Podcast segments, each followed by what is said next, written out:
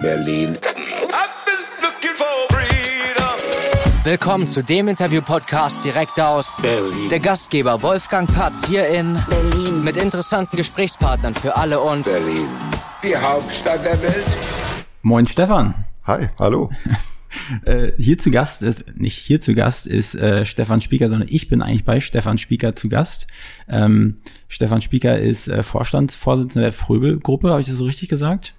Ja, passt. Aber du bist natürlich auch Mensch und Genau, genau. nicht nur das. Und ich habe äh, vorher äh, Stefan gefragt, ähm, ob das Du in Ordnung ist, weil bei Hauptstadt-Podcast wird meistens mit Du gesprochen. Und meint er, ja, das, das ist in Ordnung für ihn. Unbedingt, Wolfgang, ich freue mich. Also Stefan, ganz die erste Frage, wo befinde ich mich jetzt gerade hier? Haus des Lehrers, was ist das? Ich glaube, Haus des Lehrers kennt jeder Berliner, zumindest jeder, der im Osten der Stadt aufgewachsen ist. Markantes Gebäude am Alexanderplatz mit einer wunderbaren ähm, Implementation, die da die Geschichte des Le Lernens verdeutlicht. Ähm, in den 60er Jahren gebaut und war halt von der DDR als Haus des Lehrers markiert. Hier war früher mal in der Weimarer Republik die Lehrerfortbildungsstätte der Gewerkschaften. Von daher eine tolle Tradition und für den Kita-Bereich jetzt dieses Haus gekapert zu haben, das freut uns natürlich. Ist es denn, also, nee, ich habe vor unten an den Schildern gesehen, jetzt nicht komplett besetzt von Nein, nein, ne? nein, nein. Aber wir gehen über immer mehr Etagen. Wir sind Ja. jetzt in der zweiten, in der dritten, in der vierten, in der sechsten, in der neunten, zehnten. Also ganz wunderbar. Hier sind wir jetzt in der elften. Also ich habe gemerkt, schon am Eingang war das Thema Aufzug und wie man den bedient ein ganz großes Thema. Das erste Assessment Center bestanden. ja gut, ich habe es bis hier nach oben geschafft. Ähm, auf jeden Fall für euch da draußen, die es jetzt nicht sehen können, das ist wirklich eine richtig schöne Aussicht. Äh, die Sonne strahlt mir jetzt auf die Nase und ähm, wor- worauf blicke ich? Ich blicke auf den Alexanderplatz, aufs, äh, was ist das, der, das kleine, die kleine Kirche, oder wie nennt sich die? äh, Parochialkirche ist das. Und ähm, vor allem sieht man auf die Baustelle des Molkenmarkts. Man kann hier jeden Tag sehen, wie sich ähm, diese Baustelle, wie die voranschreitet, wie sich die Straßen verschwenken. Ähm, irgendwann wird ja ein neuer Stadtteil entstehen, direkt hinterm Berliner Rathaus. Und wir haben hier die Baustelle vom Alexa, wo so ein Wolkenkratzer an uns vorbei wachsen wird. Der wird ja 150 Meter hoch oder sowas. Ich habe ich hab's gehört, ja. Äh, ist doppelt so hoch wie das Haus des Lehrers. Da sind wir mal gespannt. Da verändert sich hier viel, auch mit der Aussicht. Ein Kumpel von mir meinte letztes Wochenende, dass er vor zwei, drei Jahren die Architekten oder die, die, die quasi, die das Projekt betreuen oder initiiert haben, die er am Flughafen getroffen hat, mit denen hat er wohl geschnackt. Keine Ahnung, ob das stimmt. Die vom Haus des Lehrers? nee, Also- von, von so. diesem Wolkenkratzer, der so, hochgezogen ja, werden ja, soll. ja. Ich dachte schon, ob er mir einen Kontakt verschaffen kann, weil ich gerade auf Wohnungssuche bin, aber Ich glaube, das kann sich keiner von uns leisten. Gut, ähm, Stefan, ich habe gesehen, dass du ursprünglich aus Hamburg kommst, oder nicht ursprünglich, aber auf jeden Fall steht in deinem LinkedIn-Profil Hamburg Uni. Bist du aus Genau. Hamburg? Lange da gelebt, ich glaube 22 Jahre, aber geboren bin ich in Osnabrück. Ja. Gut, ja. Das ist äh, Nieder, Nieder, Niedersachsen, Niedersachsen, genau. Da spricht man schönes Deutsch. Ganz klassisches, gerades Hochdeutsch. Ja, ja, ich komme aus MacPom und da ähm, habe ich das Gefühl, manchmal zieht man das eh sehr lang in MacPom. Hört sich nicht ganz so sauber an, aber ich lebe jetzt seit zwölf Jahren hier und habe mir zum Glück noch nicht das Berlinern angelebt. Oder Berlinern da draußen jetzt hier das hören, tut mir leid, aber ja, ich, ich spreche lieber Hochdeutsch. Ich glaube, die ganze Stadt besteht zu großen Teilen aus Zugereisten. Das ist ja auch das, was Berlin mit ausmacht, dass es hier, dass hier viele ankommen und hier viele gut leben und glücklich werden. Du bist 2007 angekommen, 2005, 2005. ja, richtig. Und wie war das für dich, äh, sozusagen die ersten Stunden in Berlin zu sein? Also ich kam aus Hamburg, dachte, ich hatte hier das Angebot bei Fröbel loszulegen und habe mich da auch wirklich drauf gefreut, weil ich Berlin immer ein bisschen beobachtet habe aus Hamburg. Das war ja diese tolle Entwicklung nach der Wende, Mauerfall. Ich habe sogar mal mit an dieser Mauer gepickt damals, als es da Mhm. losging. Und dann ist man irgendwie alle paar Monate mal hier hingegangen. Und im Gegensatz zu Hamburg ist ja wahnsinnig viel passiert. Also es hat sich alles verändert. Es wurde viel gebaut. Ähm, die Stadt hat sich vereinigt. Ähm, es war diese Bauausstellung. Magnetschwebebahn, also ich äh, spreche jetzt von Ur Urzeiten wahrscheinlich aus deiner Sicht. Ähm, aber das war halt immer eine hohe Attraktion, nach Berlin zu kommen und dann hier zu sein, war auch toll. Und ich weiß, dass es Klick gemacht hat, als ich mein Fahrrad hierhin geschafft habe mit der Bahn und bin dann hier, dann habe ich mein Fahrrad aus Hamburg hier dann aus dem Bahnhof rausgetragen und gesagt, so, jetzt bin ich Berliner. Das war klasse. Aber dann hast du sicherlich vielleicht das äh, Hubkonzert äh, mitbekommen, wenn du durch als Fahrradfahrer durch durch Berlin fährst. Wir haben ganz viele Gäste bei uns schon im Podcast gehabt und fragen wir immer, ähm, das steht ja auch noch bevor, was dir an Berlin gefällt und was nicht. Und dann haben die immer den Verkehr gesagt. Fahrradfahrer, die Fahrrad-Cowboys, so nennen sie die Fahrradfahrer, die durch die Stadt fahren, die bei keiner Ampel Halt machen. Ähm, ich bin selbst Fahrradfahrer, ich halte immer fleißig an. Aber es ist schon nicht ohne, in Berlin Fahrrad zu fahren, finde ich. Ja, das stimmt. Es gibt auch so ein paar so Hauptmagistralen. Also wenn man vom Prenzlauer Berg runterfährt morgens, dann ist immer ein großer Kampf. Wer fährt nicht so schnell, wer fährt schnell, ja. dann wird man rechts und links überholt, will selber auch überholen. Und ähm, für die vielen Radfahrer sind, glaube ich, die Radwege jetzt auch ein bisschen zu eng geworden. Aber mhm. eine tolle Entwicklung eigentlich. Ist es ja super, so soll es ja sein. Aber du fährst fleißig Fahrrad. Ich versuche immer wieder Rad zu fahren. Ich habe das große Glück, dass ich zu Fuß von zu Hause hier hinlaufen kann. Ähm, und bei den großen Straßen und mhm. dem ähm, mit Straßenbahn und Co. Ähm, ist das ganz fein so, weil das ist jetzt so die Ecke, wo das Radfahren am wenigsten Spaß macht. Ja. Aber wenn ich irgendwie in den Westteil der Stadt fahre, ich nehme meistens so ein Bahnbike, so ein mhm. Callebike und bin dann immer sehr flexibel. Ja, gut, das ist ein guter Tipp. Ähm, Berlin. Was ist, was ist das Erste, was dir in den Sinn kommt, wenn du an Berlin denkst? Internationale Metropole ähm, mit der entsprechenden Ausstrahlung ähm, und dem entsprechenden Gefühl, das man in dieser Stadt hat. Das ist so ja. auch aus Hamburger Sicht ist ja schon eine große Stadt. Berlin setzt da noch mal was drauf. Und äh, was, was, was gefällt dir? Also ist es, ist es auch, dass es eine große Metropole ist oder was ist für dich ganz persönlich so? In deinem Kiez zum Beispiel, wo du lebst? Der Begriff, der man, den man immer so gerne verwendet, ist Diversität, Vielfalt. Mhm. Ähm, hier gibt's alles. Also jeden Menschen, jede Nation, jede Sprache, jede Kultur. Ähm, es gibt geordnete Stadtteile, tendenziell mehr im Westen der Stadt. Es gibt etwas chaotischere Stadtteile eher in der Mitte der Stadt oder im mittleren, inneren Bereich der Stadt. Und irgendwie hat Kreuzberg ein ganz anderes Profil als Friedrichshain, ganz anders als Marzahn, ganz anders mhm. als Charlottenburg. Und das ist irgendwie das, was diese Stadt ausmacht. Also wenn man mal irgendwie was anderes erleben möchte, dann muss man immer nur den nächsten Kiez fahren, dann mhm. hat man es schon. Ja, total. Und was gefällt dir nicht? Oh, ich habe lange überlegt, ob ich mich traue, das zu sagen, aber ich habe echt immer so einen Bammel vor Behördengängen. Ja. Ähm, ob das jetzt der eigene Personalausweis ist oder ähm, ob das ähm, auch jetzt dienstlich irgendwelche mhm. Termine bei, bei öffentlichen Verwaltungen sind, weil da hat man immer das Gefühl, es wird so auf einen herabgeguckt. Ich habe heute Morgen eine Unternehmen, also eine eine Änderung der Adresse einer Unternehmensanschrift gemacht und das konnte ich schon online machen. Ich war ganz überrascht, dass ich dazu nicht zur Behörde laufen musste. Ja, ich glaube, da tut sich gerade viel, das unterschätzt man immer und ähm, deswegen habe ich auch nicht getraut, das jetzt eigentlich zu sagen, was ich jetzt ausgesprochen habe. Aber ich, ich wahrscheinlich. es, gibt, es gibt nämlich auch ganz, ganz viele tolle Leute, die in Verwaltungen ja. arbeiten und die bei, beim Land Berlin und in, als Beamte oder Angestellte arbeiten. Also das sollte man bloß nie pauschalisieren, aber ja. es ist halt so das, was man immer im Kopf hat. Und ich weiß noch mal, haben sie mir irgendwann mal das Portemonnaie geklaut und ich musste irgendwie eine Woche lang überall durch. Und das war wirklich der Horror. Also das war wirklich schlimm. Was ich ja auch, ich habe mal Freunde, die aus Amerika kommen, begleitet, zum, zum Arbeitsamt zum Beispiel. Ne? Und dann sagen die da mal beim Arbeitsamt, nee, du, also jedenfalls vor ein paar Jahren, so bring dir einen Deutschen mit. Ne? Also dass die Leute, die da halt gesessen haben, dich bearbeitet haben, konnten halt kein Englisch oder wollten vielleicht einfach nicht sprechen. Das fand ich, also man, man manche, manchmal werden ihnen auch offensichtlich Steine in den Weg gelegt. Ne? So. Ja, aber ich glaube, auch das ändert sich gerade ordentlich. Mhm. Also, dass man weiß, was für einen Wert Menschen haben, die aus dem Ausland nach ja. Berlin kommen und hier arbeiten wollen. Und da wird sie, geben sich alle sehr viel Mühe, also Verwaltung, aber auch IHK oder mhm. Arbeitsämter, ja. Du lebst dann ja quasi in Mitte, ne? Mm, genau die Grenze zwischen Prenzlauer Berg und Mitte, fast an der Torstraße. Okay.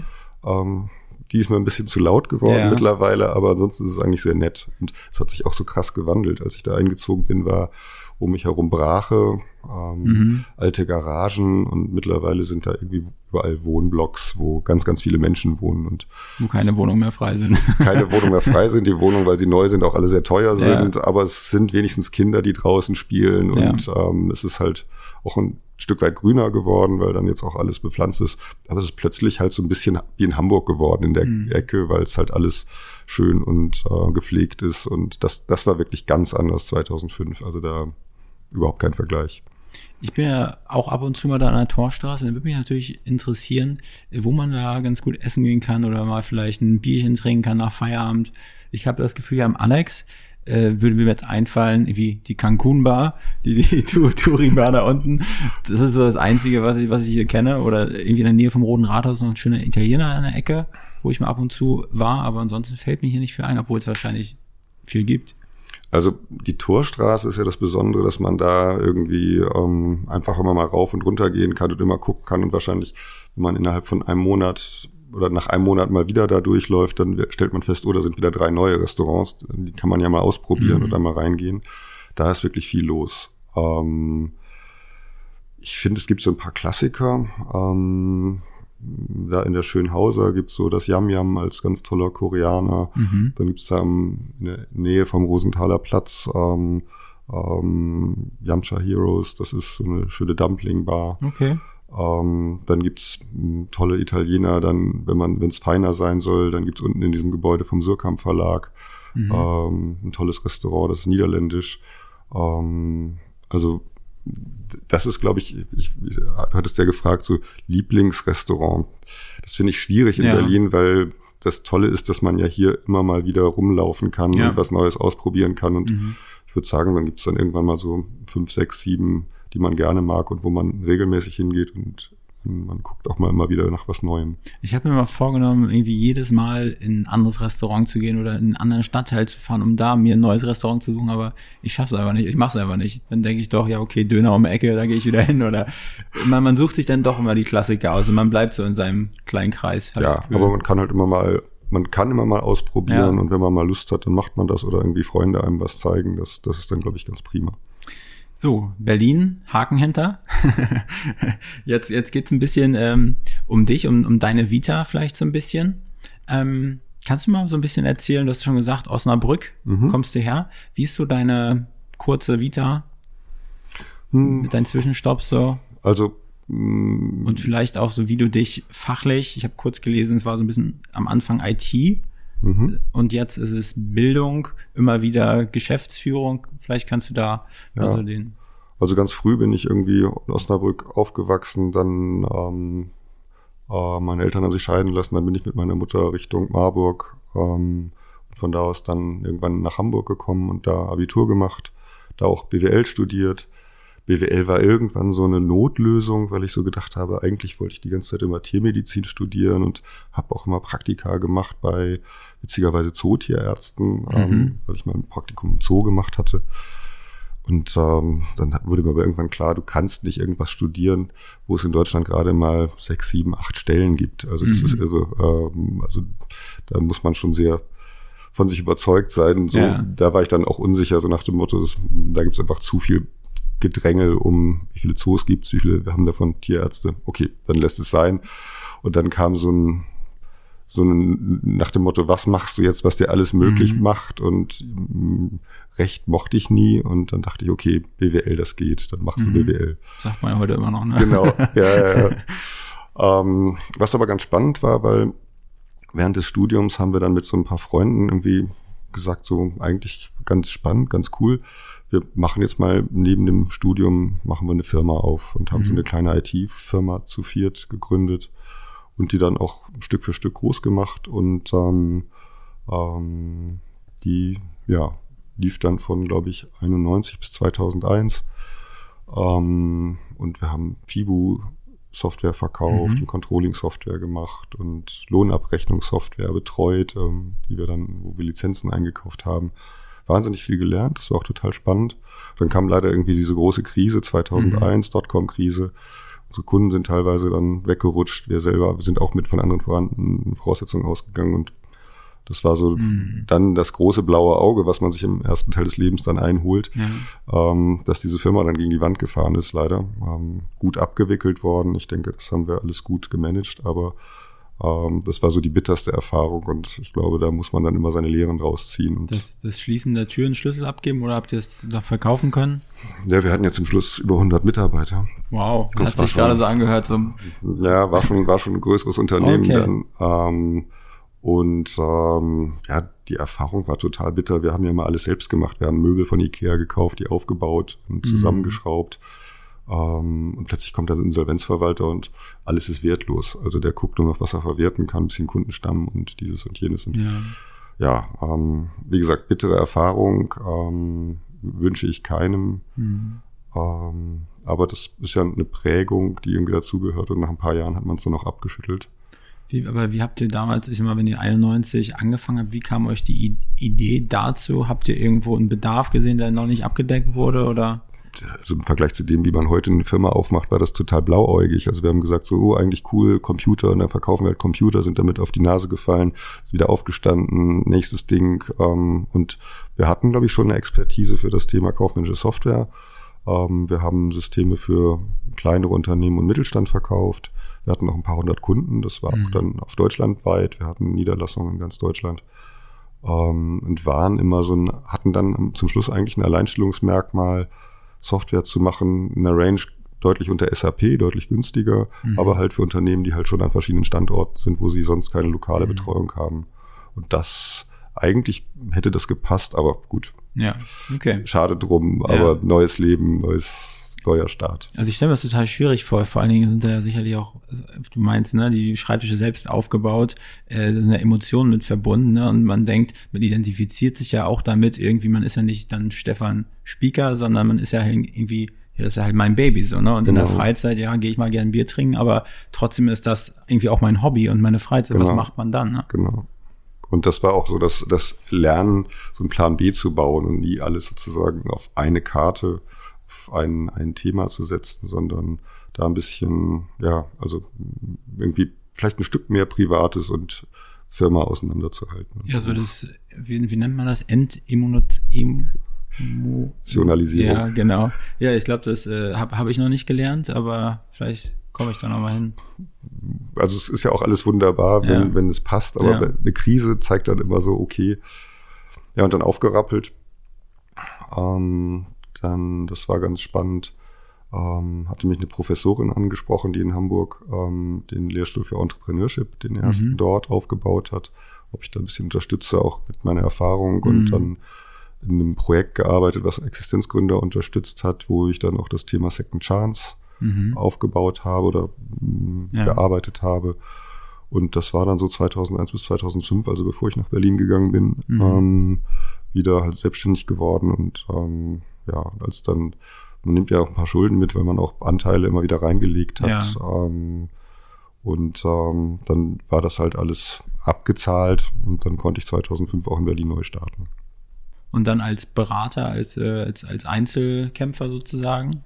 Ähm, nee, also als Einzelkämpfer in Hamburg, ja. Wir haben dann aber auch wieder in Ja. diesen Projekten ähm, in Konstellationen gearbeitet und ja, tatsächlich ist dann irgendwie ein, einer der Akteure dort damals hat mich dann auch hier zu Fröbel vermittelt. Ähm, da sollte ich dann, da sollte ich dann einem Kindergartenträger so eine Geschäftsleitungssitzung moderieren, ähm, weil denen da ein Experte ausgefallen ist und das kann, da kann ich mich noch dran erinnern, das war irgendwann im Februar 2005. Also es war sehr kalt. Ja, und dann so bist du zu Fröbel gekommen. Genau, danach wurde ich angesprochen, ob ich nicht Lust hätte, kaufmännischer Leiter zu werden. Die Ja. Stelle würde frei ab 1. April und ja, und dann bin ich dann da zu Fröbel gegangen und seit Mai wohne ich dann noch in Berlin. Und was war da für dich so, also die Herausforderung daran? Was hat dich daran gereizt in diesem Jobangebot?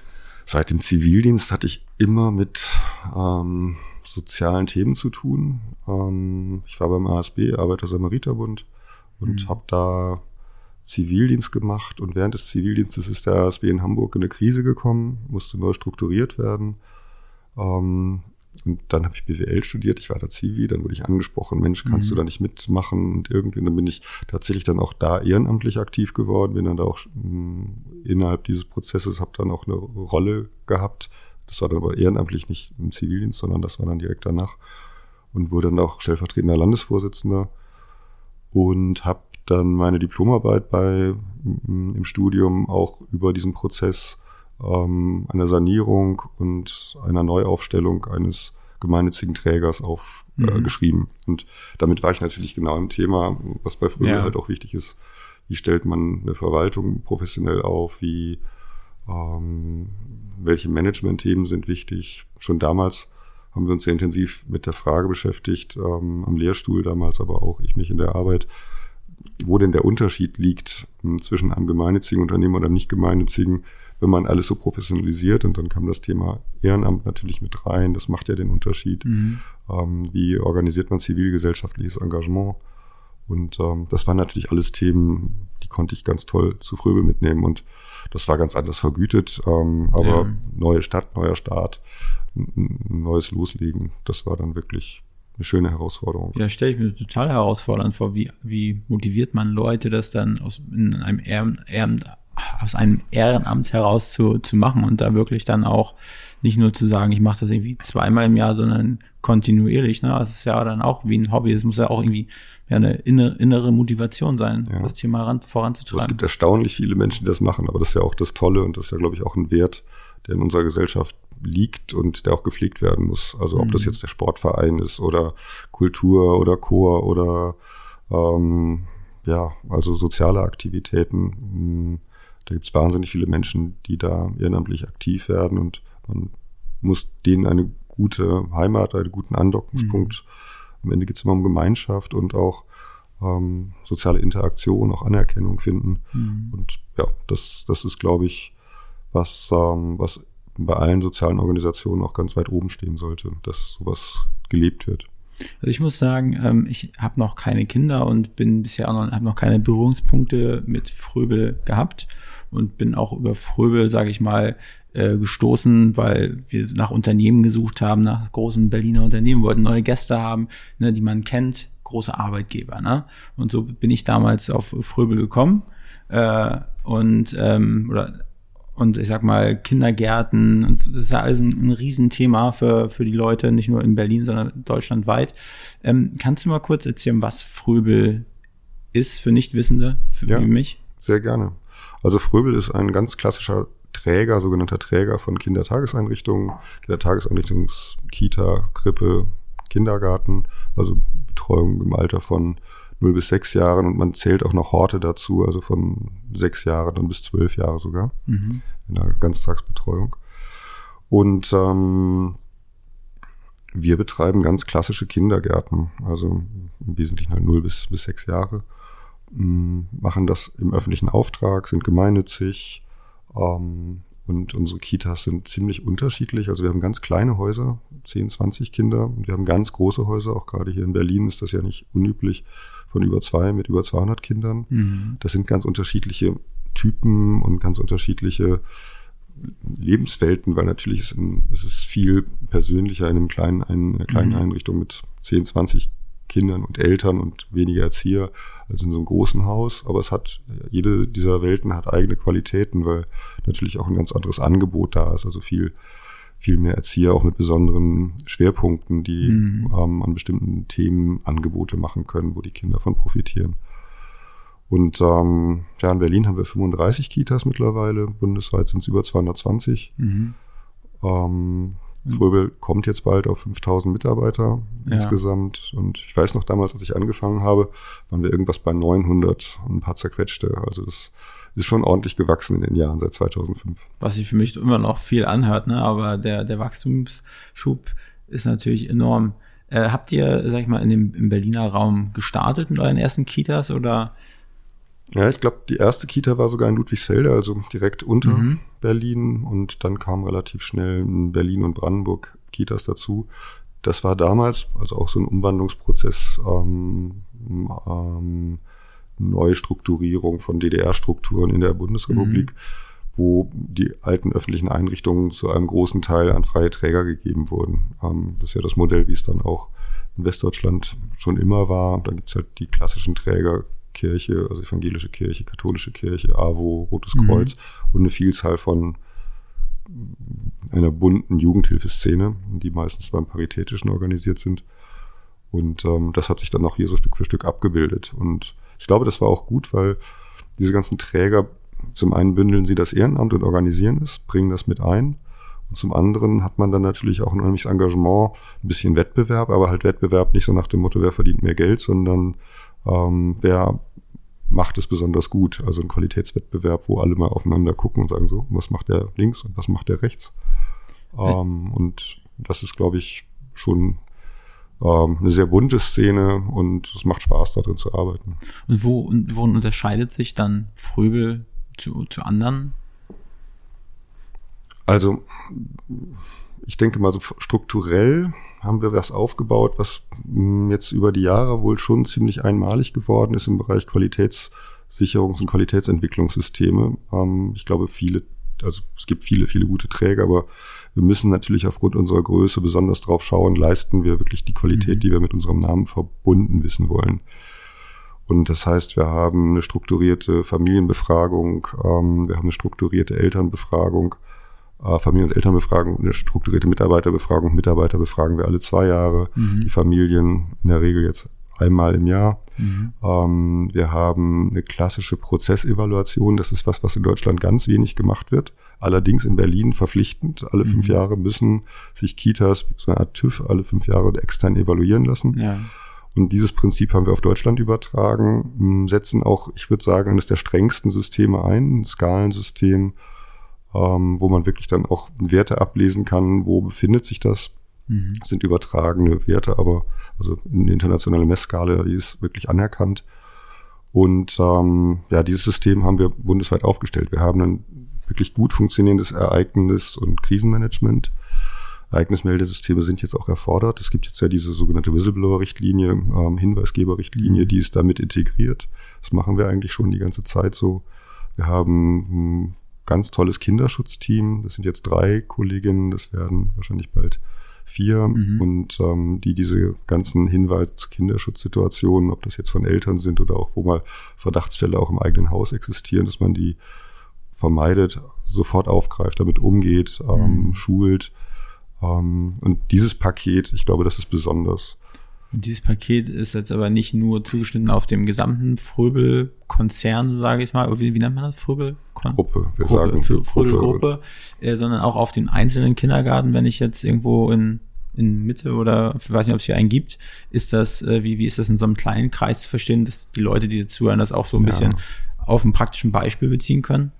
Also es ist alles sichtbar. Ja. Wir haben eine sehr dichte Fachberatungsstruktur. Das ist, glaube ich, auch einmalig, dass wir auf 10, 15 Einrichtungen eine Fachberatung Vollzeitstelle haben, die die Qualitätsentwicklung begleiten. Wir machen sehr viel Fortbildung.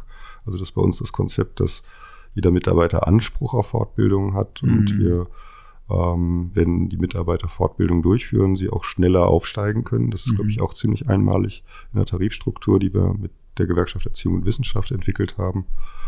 Und ähm, ja, ich glaube, das sind so Komponenten, die man aber auch als großer Anbieter braucht, weil was wir natürlich nicht haben, ist so diese Nähe. Also ein Elterninitiativkita, die haben natürlich das total familiär. Da mhm. gibt's irgendwie 10, 12, 15 Familien und ähm, die sind sehr eng zueinander. Und mhm. bei uns ist natürlich ein Stück weit dann über die Ebenen dann das auch etwas anonymer, aber es ist halt wichtig, dann ein gutes Konzept zu haben, ein starkes Konzept, was ineinander wirkt. Und wir setzen ganz besonders auf Fortbildung. Also da stecken wir wahnsinnig viel Geld rein und passen, also geben uns unheimlich viel Mühe, dass das auch gut wird. Also wenn ich mir vorstelle, ich schicke mein Kind in den Kindergarten, dann denke ich mir so, das sind, also ne, ich glaube, Eltern fällt es sowieso total schwer. Also in der, die, die Kitas habt ihr auch, ne? so mal den ersten Schritt, ich sag mal, man hat, man war nach der Elternzeit tagtäglich mit dem Kind zusammen, dann gebe ich es in fremde Hände und dann möchte es ja auch irgendwie wohlbehütet wissen ja. und irgendwie dem Kind müssen irgendwelche Werte mitgegeben werden, müssen die ersten, also es lernt ja dort. Also ja. jetzt im Haus des Lehrers und da muss es halt irgendwie jeden Tag aufs Neue was mitgegeben äh, werden. Das finde ich halt so herausfordernd. Bei jedem Kindergarten wahrscheinlich. Ja, zumindest auch das Kind motivieren. Also anzuregen, zum Sprechen, zum Lernen, ähm, Entwicklungsansätze zu sehen und das immer wieder, ja, also ich fand das immer so schön, man soll in Kinder nichts hineinstecken, sondern man muss es aus ihnen herausziehen. So, das mhm. habe ich in Reggio Emilia gesehen, ähm, wo so ein Grundprinzip ist, ähm, nicht so, dass wie so ein Trichter zu sehen, sondern ähm, immer wieder anzuregen, selber zum, ja, es spricht 100 Sprachen und ja. es sprechen zu lassen und ähm, es Bilder malen zu lassen und es zum Ausdrücken zu bringen und zum Agieren zu bringen, aktiv zu werden. Ähm, also das ist wichtig. Ja. Was mir vielleicht noch wichtig ist, wenn ich das eben so mit Prozessevaluation etc., das hört sich alles bürokratisch ja. und monströs an. Aber ich glaube, das ist so ein Punkt, der wichtig ist, weil die Arbeit und Leistung von Erzieherinnen und Erziehern immer wieder übersehen wird, wie komplex die ist, wie ähm, fundiert die ist, wie viel Wissen und wie viel Erfahrung dafür benötigt ist, wie viele Kompetenzen man einbringen muss. Und was wir gesehen haben, ist, dass so eine klassische Evaluation, so bürokratisch so ein Ding ist, ist aber wie so ein Scheinwerferlicht, was auf die Arbeit gelegt wird. Da nimmt sich wirklich mal jemand die Zeit, das sich anzuschauen, darauf zu achten, dazu Hinweise zu geben, das zu reflektieren.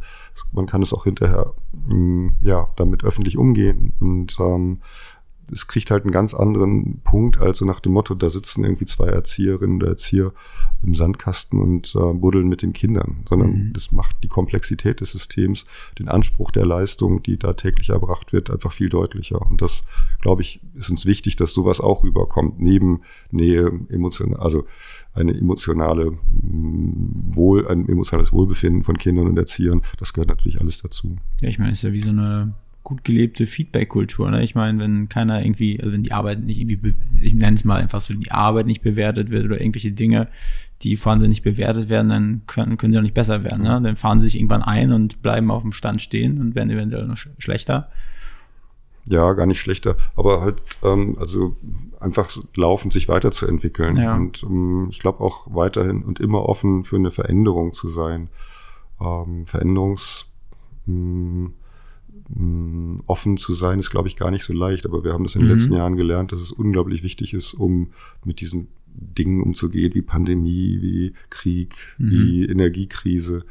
Ähm, ja, also da müssen wir, glaube ich, alle noch viel tun, bei uns, an uns Sicherheit zu geben. Ähm, und das wird wahrscheinlich auch ein großes Fortbildungsthema sein, insbesondere auch für Leitungskräfte ähm, eine Resilienz gegenüber Veränderungen und Veränderungsdruck ähm, mitzugeben und aufzubauen und zu vermitteln. Du hast ja gesagt, ich habe noch keine Kinder, aber mal angenommen, ich habe in zwei Jahren mal welche und dann wieder ein, ein, zwei Jahre später muss ich mir einen Kindergartenplatz suchen für, für, das, für das Kind. Ähm, wie einfach ist das? Also ich höre immer von links und rechts, es so super schwer sein, in welche Wartelisten und ist es dann faktisch so und kann man da irgendwie, also kann man das schlauer anstellen, damit man doch einen Kindergartenplatz bekommt? Am besten bei Fröbel. also, ich glaube, von draußen ist es immer so eine Blackbox und man, man hat wenig Einblick und äh, man weiß ja, dass alle unter Stress stehen, man traut sich da nicht hinzugehen. Es gibt teilweise richtig gute Vormerksysteme in einigen Kommunen, wo das auch gut geregelt ist, dass diese Platzvergabe sich äh, öffentlich reguliert. Und am Ende ähm, also wir sehen das jetzt zum Beispiel in Hamburg, die haben relativ viele Kita-Plätze. Mm, das ist gut verteilt ähm, und da funktioniert das System, weil es mehr Nachfrage als Kita-Plätze gibt und sie brauchen immer einen kleinen Puffer. Das heißt, wenn sie immer sagen, so wir brauchen genauso viele Kita-Plätze, ähm, wie Bedarf da ist, mhm. dann funktioniert es nicht, weil ja. dann, dann ist ja alles ausgeschöpft und sie mhm. brauchen ja ein bisschen Luft in dem System. Und das ist, glaube ich, so dieser Punkt, der, der mir wichtig wäre, dass der in Berlin auch von der Verwaltung und von der Politik mehr gesehen wird, dass wir ein eigentlich ziemlich cooles Kita-System haben mit den Gutscheinsystemen, aber dass wir dafür immer eine kleine Reserve haben müssen von ungefähr fünf Prozent, das ist so das, was Wissenschaftler sagen, ähm, damit sich das richtig gut verteilt und damit man immer sozusagen auch sieht, okay, da sind in einzelnen Einrichtungen immer noch ein paar Plätze frei. Und ähm, das wäre so mein großer Wunsch, dass das irgendwann mal auf den Weg kommt, dass, dass, dass dieser Markt dahin entwickelt mhm. wird, wie er mal gedacht war, als er geschaffen wurde, ähm, dass er von selbst funktioniert. Ja, und das kann jetzt, man kann man jetzt machen als Elternteil. Ähm, also ich glaube, man muss halt wirklich mh, hm, immer mal wieder vor Ort gehen, man muss telefonieren, man muss auch mal Mails schreiben.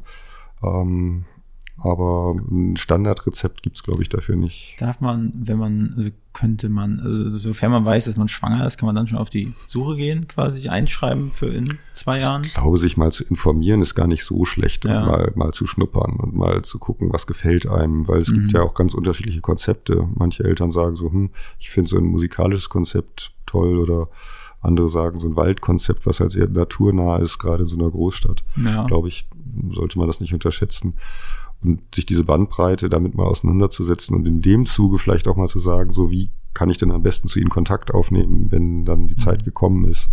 Ich, ich glaube, das wäre der schlauste Weg. was sind denn so Themen, also hast du gerade schon angesprochen, ich würde es freuen, wenn, wenn, wenn das mal was in Hamburg gerade gemacht wird, dass man das eventuell auch in dem coolen System nach Berlin implementieren könnte oder die, ja, einfach, wie, wie sagt man, ja, wenn man, wenn man das irgendwie schaffen könnte, dass es in Berlin auch ähnlich ist, sind, ist es eins von deinen Themen? Was ist noch für Themen gerade, die jetzt besonders gerade wichtig sind? Ich meine, du hast, ich habe gesehen auf dem LinkedIn-Post, du saßt gerade mit Frau Giffey zusammen, da hast du ja wahrscheinlich das Thema auch mal angesprochen oder ging es da um was anderes? Ja, wir haben generell über das Thema Bildung gesprochen, wirksame Bildung in Berlin. Da gibt es ja ganz viele Vorschläge, ganz viele Themen. Ähm, die Köller Kommission hat wichtige und gute Vorschläge gemacht, die abgearbeitet werden. Ich glaube, ich würde der Bildungs, dem Thema Bildung eine höhere Priorisierung geben. Also jeder kommt mit seinem Thema und sagt, das ist das Wichtigste. Mhm.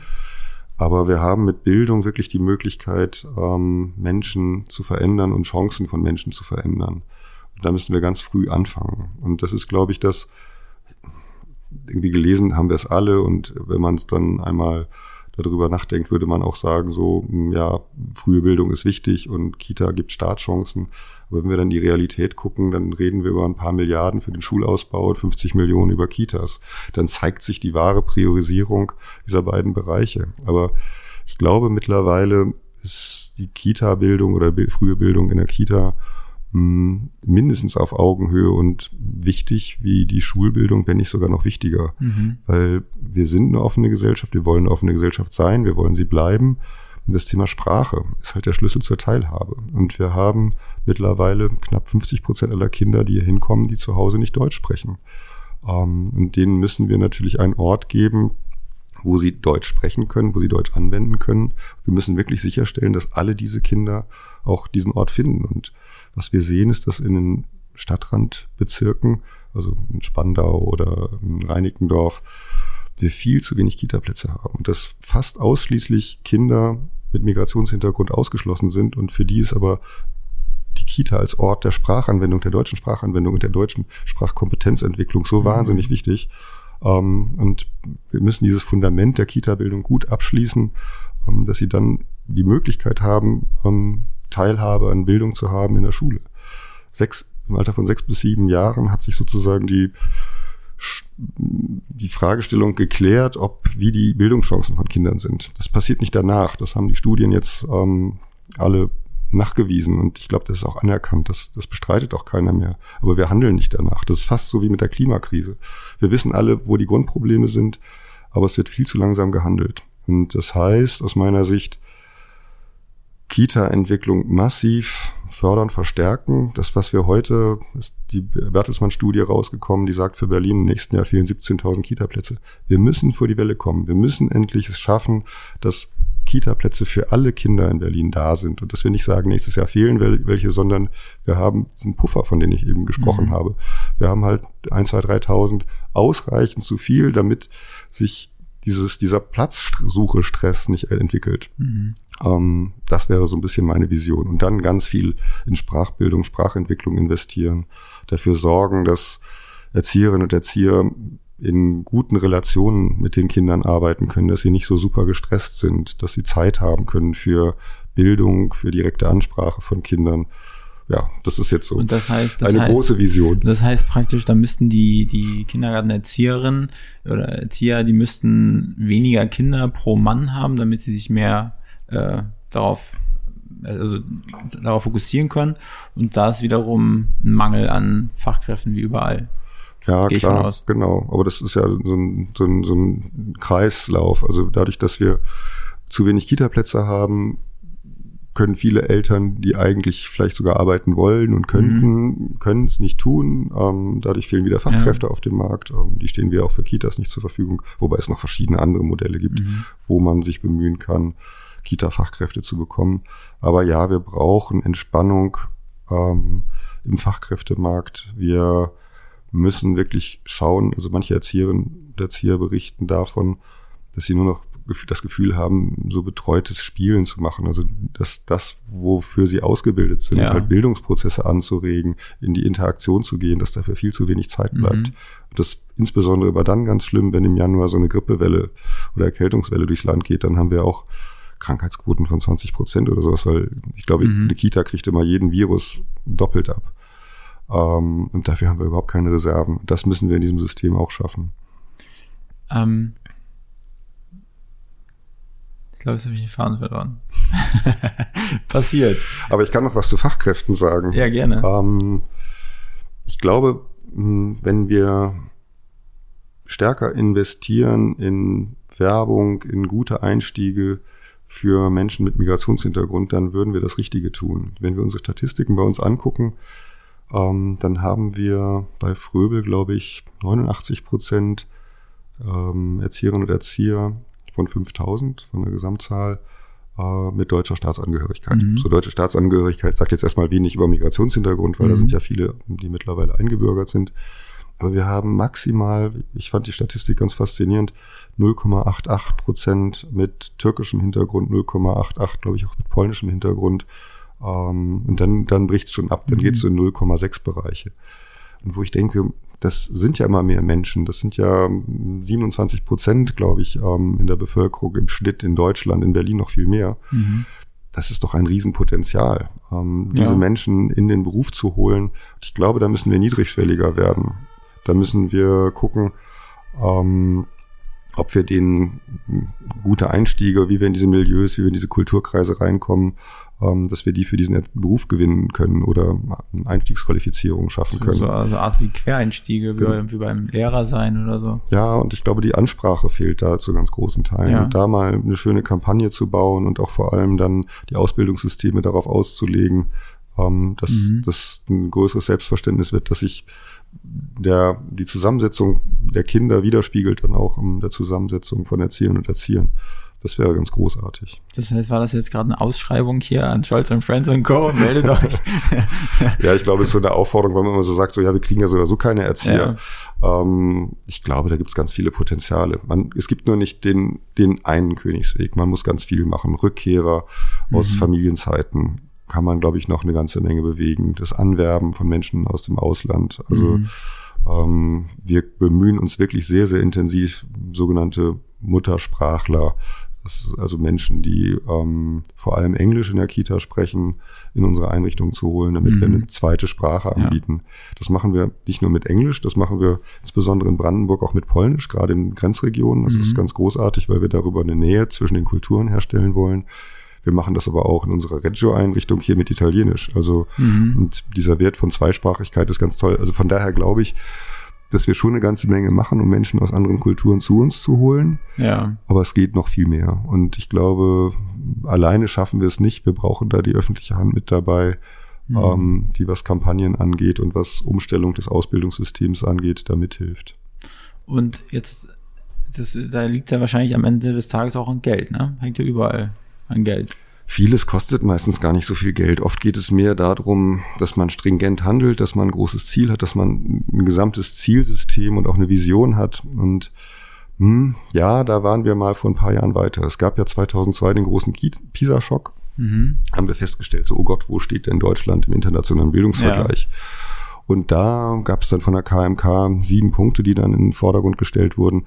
Und jetzt Punkt eins auf dieser Liste war sprachliche Bildung in Kitas stärken. 2022 stellen wir fest, ups, das war wie so ein Halbmond. Ähm, die Werte im PISA-Vergleich sind nach oben gegangen, dann gehen sie wieder nach unten. Also wir sind jetzt unter den Werten von 2002. Was steht gerade, was gerade Diskussion in der politischen Öffentlichkeit? Wir stellen das Bundessprachprogramm ein. Mhm. Es gibt eine große Klopperei zwischen Bund und Ländern. Wer muss denn jetzt finanzieren? Aber bei uns sind ja die Leute und die Mitarbeiter, die wissen gerade nicht, sind wir jetzt über den 31.12. in unserem Job oder in unserer Aufgabe. Wir lassen ja keinen gehen. Ähm, also eine sehr bittere, sehr bittere Situation, wenn man weiß, dass man da mal was aufgebaut hat. Und 2002 mhm. ist ganz viel passiert. Man hat die Kita aufgewertet als Bildungsort. Man hat den Rechtsanspruch geschaffen. Man hat die frühe Bildung ab 0 bis 3 Jahren auf den Weg gebracht. Die Stiftungen haben sich zusammengeschlossen und das Thema MINT-Bildung, Haus der kleinen Forscher und viele andere Initiativen, die Bildungspläne wurden auf den Weg gebracht. In Berlin das Evaluationssystem, ganz großartige Sachen. Familienzentren wurden angedacht. Wir hatten Konsultationseinrichtungen, die hier sind. Es gibt hier einen ganz tollen Verein Ahne, die machen diese Elternbriefe. Das mhm. ist 2002 bis 2012 und wir haben seit 2012 roundabout, nagel mich nicht fest, aber so ein, wie so ein Luftballon, der gerade wieder die ganze Luft rauslässt, wo alles, alle diese Initiativen irgendwie auslaufen, wo man so denkt, so Platzausbau, Bund engagiert sich nicht mehr, Länder mhm. haben es nicht übernommen. Bundessprachprogramm, Bund zieht sich jetzt raus nach 10, 12 Jahren, Länder fangen den Ball nicht auf. Ähm, wir haben die großen Diskussionen über Beitragsentlastung, aber ich glaube, das ist nicht das Problem, was dieses Land hat oder wo wir mit Bildung umgehen müssen, sondern mh, hm, wir müssen halt diese ganzen Visionen, die ja mal da waren und die ganzen Ideen, die wir für die frühe Bildung hatten, einfach stringent weiter umbauen. Kita-Sozialarbeit ausbauen, schaffen. An manchen Stellen gibt es die ja noch nicht mal. Mhm. Familienzentren verbreiten. NRW hat es wirklich gut ausgebreitet. Hier in Berlin haben wir so eine kleine Handvoll an Familienzentren. Eigentlich muss jede Kita ein Familienzentrum werden. Konsultationseinrichtungen, die als Ausbildungsorte mitzunehmen, wo man mal spezifische Schwerpunkte sehen kann. Digitalisierung, Sprachbildung. Alle Ideen sind da, aber wir setzen sie nicht mehr um. Und was ich ganz traurig finde, ist, dass die ganzen großen Stiftungen in den letzten ein, zwei, drei Jahren, frag mich nicht warum, aber diese Szene verlassen haben. Also die Telekom Stiftung, tolle Stiftung, macht mittlerweile nur noch MINT, aber nicht mehr bezogen auf den, auf den frühkindlichen Bereich. Bosch Stiftung macht deutlich weniger. Bertelsmann Stiftung macht noch den Bildungsmonitor. Aber mh, hm, Jacobs Foundation, die die tolle Nubeck-Studie finanziert haben, ähm, sind raus und viele, viele andere sind leider auch raus. Und mhm. da sieht man irgendwie, ist der Stellenwert der frühen Bildung, obwohl es wissenschaftlich erwiesen irgendwie eigentlich mehr auf Augenhöhen müsste, es, es bricht gerade alles ab. Es ja, scheint ja immer wieder ein Skandal zu fehlen. Es bräuchte eigentlich nochmal so einen Anstoß wie PISA, aber wir haben momentan ja. so viele Krisen, dass sowas gar nicht mehr wahrgenommen wird. Ja. Die IQB-Daten, die am Montag veröffentlicht wurden, stellen eigentlich eine Katastrophe dar, weil die Regelstandards von Viertklässlern die Regel der Kinder, also mehr als die Hälfte, treffen sie nicht mehr. Und das heißt, Pandemie hat natürlich ihre Folgen gezeitigt. Aber es gibt ja Bundesländer, die zeigen, dass man damit aktiv umgehen kann. Also Hamburg hat, Berlin und Hamburg als Stadtstaaten können sich aber mal wieder vergleichen, hat da einen Dreh hinbekommen. Aber die haben halt auch auf bestimmte Themen fokussiert. Und ich glaube, im besten Sinne von Wettbewerblichkeit sollten die Bundesländer positiv aufeinander achten, so, also wie wir Träger untereinander, mhm. oh, da ist ja was, da machen die Hamburger was gut, da machen die Bayern was Gutes, da machen mhm. die Bremer was Gutes, da machen die Berliner was Gutes, das übernehmen wir. Aber irgendwie jeder Kompromiss, der momentan geschlossen wird, ist der schlechteste. So nach dem Motto, wir mhm. haben alle keinen Bock und dann kriegt halt Mecklenburg-Vorpommern seine mh, hm, Beitragsfreiheit und dann ist das ganze System so oder so schon kaputt und ach, dann ist es auch egal. Mhm. Also es scheint mir auch schwierig für dich zu sein, sich da wieder, sag mal, immer und immer wieder jeden Tag zu motivieren. Also, also ich sag mal, wenn, wenn einen dann auch vor allen Dingen politisch irgendwie, wenn man merkt, da, da hat man halt diesen, dieser Rückhalt, der ist nicht mehr ganz so, wie es vor ein paar Jahren war. Da kann ich nicht zustimmen, weil ja. das, was mich immer motiviert, das muss ich ganz ehrlich sagen, das sind unsere Leute. Also mhm. über alle Bereiche weg. Wir haben so tolle, engagierte Kolleginnen und Kollegen hier im Haus des Lehrers in den Zentralabteilungen, also die, die mhm. halt auch draußen unterstützen. Wir haben einen tollen Betriebsrat, wir haben tolle Leitungen, wir haben ganz tolle Fachkräfte. Ich gehe ja manchmal auch in Fortbildungen rein oder in Qualifizierung. Und das ist unglaublich, mit welchem Bewusstsein und auch mit welchem Anspruch die an die Arbeit rangehen. Und das ist das, was einen laufend aufbaut. Auch zu sehen, dass bestimmte Prozesse wir machen ja ganz viel im Bereich Digitalisierung. Das geht. Wir machen aber auch alle mit. Wir haben ja ein gutes Datenschutzteam. Das Thema Datenschutz ist extrem hoch aufgehängt. Aber es zeigt, dass man auch mit bestehenden Gesetzen gut umgehen kann und konstruktiv umgehen kann und nicht immer so mit Angst, um Gottes Willen, was passiert da. Und es wird hier alles korrekt gemacht, mhm. aber halt konstruktiv. Der Betriebsrat hat, also wir haben immer auch mal halt Konflikte, wie das, das gehört sich ja so. Ähm, aber wir lösen sie alle konstruktiv und ähm, finden tolle Wege dabei, und das ist ein gutes Zusammenarbeiten. Und das ist das, was immer motiviert zu sagen, hier gibt es bei uns zumindest ein System, wo man zeigen kann, es muss nicht immer ja. so schwierig sein. Ja. Also es war nochmal zum Abschluss eine schöne, wertschätzende Sache. ähm, ja, ich glaube, wir, wir, wir kommen bald zum Ende. Gibt's noch was, was du in die äh, Welt hinaus brüllen möchtest? Ach, ich, ich fasse das zusammen. Äh, ein großer Aufruf an Politik, Multiplikatoren, Wissenschaft, guckt auf die frühe Bildung, macht da mehr draus. Da liegt die große Chance für diese Gesellschaft. Wir müssen in Startchancen, Bildungschancen von Menschen investieren. Und zwar quer durch die Gesellschaft. Wir dürfen keinen zurücklassen. Und das ist mir ein ganz großes Anliegen. Vielleicht kann ich als meine letzte Frage ist, wen du gerne als nächsten Gast bei uns hier äh, sehen wollen würdest. Äh, vielleicht kannst du, kann ich dir auch einen vom Mikrofon holen, der vielleicht ein bisschen Budget äh, freischießen kann, um, um quasi den ein bisschen was zu ermöglichen. Oh, Ich überlege gerade. Ähm, also ich hatte jetzt eigentlich gedacht, ich schlag mal den Norbert Kunz vor. Das ist nämlich derjenige, der mich mal zu Fröbel gebracht hat Mhm. und der ganz tolle Projekte macht im Bereich Sozialunternehmertum, der hier für Berlin wirklich viel bewegt hat und den ich sehr bewundere, der uns auch im Beirat begleitet. Ähm, der ist mir aufgefallen, aber Menschen mit Geld oder mit, mit Einfluss auf Geld und Haushalt und Budget.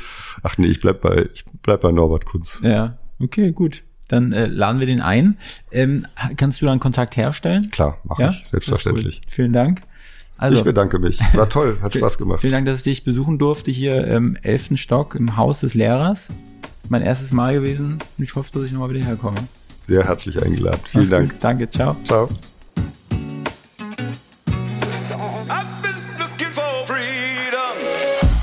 Diese Folge wurde produziert von Next Gen Media, deiner Full-Service-Marketing-Agentur aus Berlin, die Hauptstadt der Welt.